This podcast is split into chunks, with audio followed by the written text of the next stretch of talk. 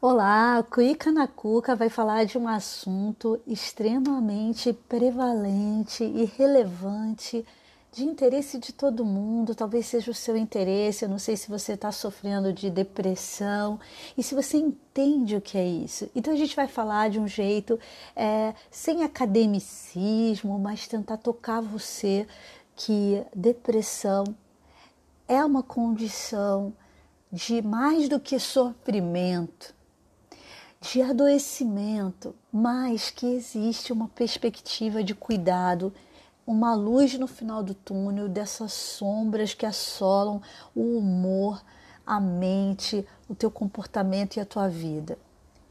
Eu vou trazer uma música que reflete bem esse sentimento, o tom, o aspecto e o que está constelando na mente, na vivência da pessoa com depressão. E aí a gente vai conversar um pouquinho sobre isso. Presta bem atenção e vê se você percebe no tom, no andamento, no conteúdo, o que está envolvido aí. Sabe o que eu mais quero agora, meu amor? Morar no interior do meu interior para entender por que se agridem, se empurram pro abismo, se debatem, se combatem sem saber. Meu amor, deixa eu chorar até cansar. Me leve para qualquer lugar aonde Deus possa me ouvir. Minha dor eu não consigo compreender. Eu quero algo para beber. Me deixa aqui, pode sair. Você pode notar vários elementos: o andamento, o tom, essa questão da vivência de buscar no interior é uma experiência de mergulho profundo e muito solitária no interior do meu interior.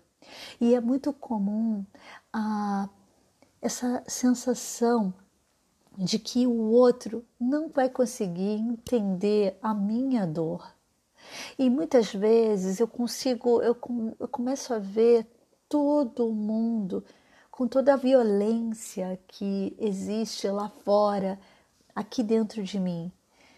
E como eu me sinto é, caindo mesmo num abismo, como as pessoas estão caindo num abismo de violência. E muitas vezes foram as experiências da infância que afloram hoje a partir de um estresse de vida que eu estou tendo é, e que me leva para uma experiência, um desencadeante que me leva para uma experiência de depressão.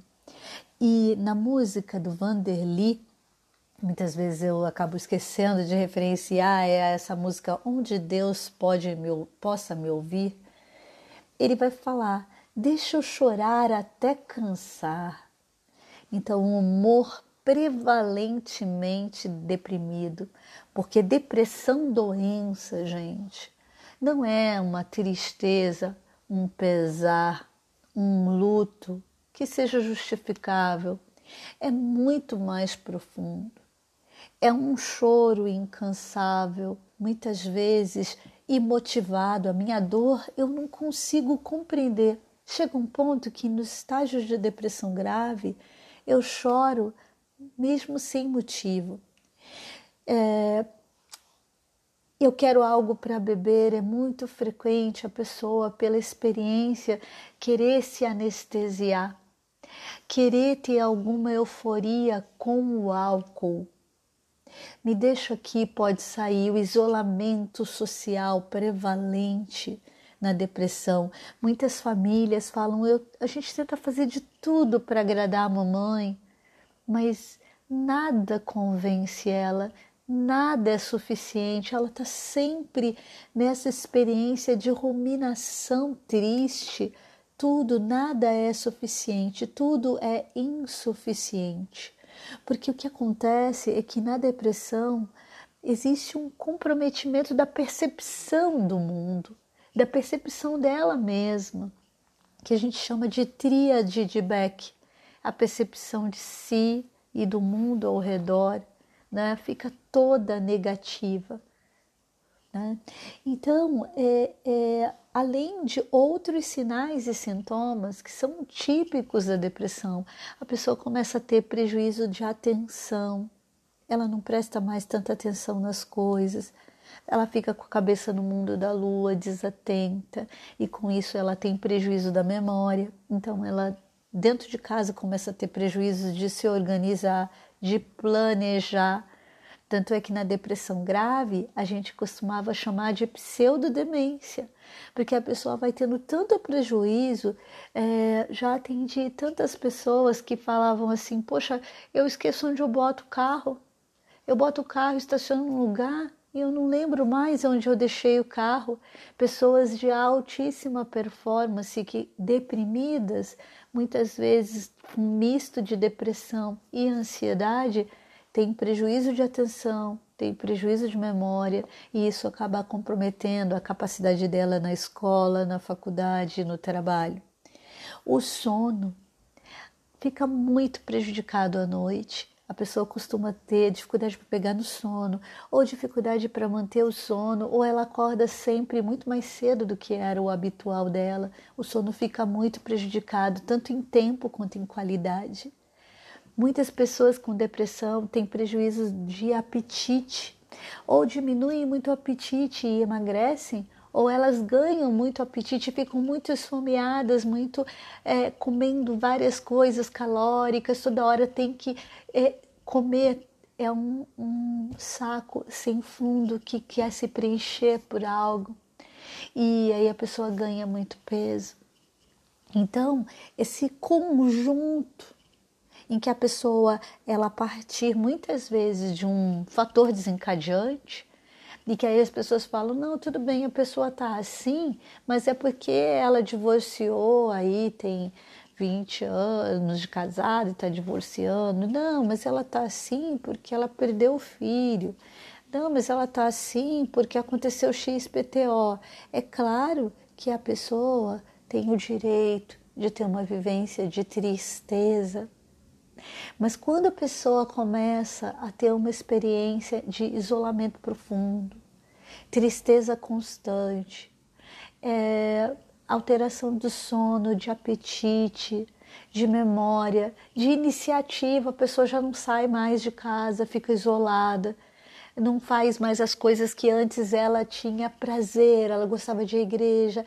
Quando isso se mantém por muito tempo, mais de um mês, passa dois meses, passa três meses, porque essa questão da medicina estabelecer um tempo, muitas vezes a psicologia questiona esse tempo.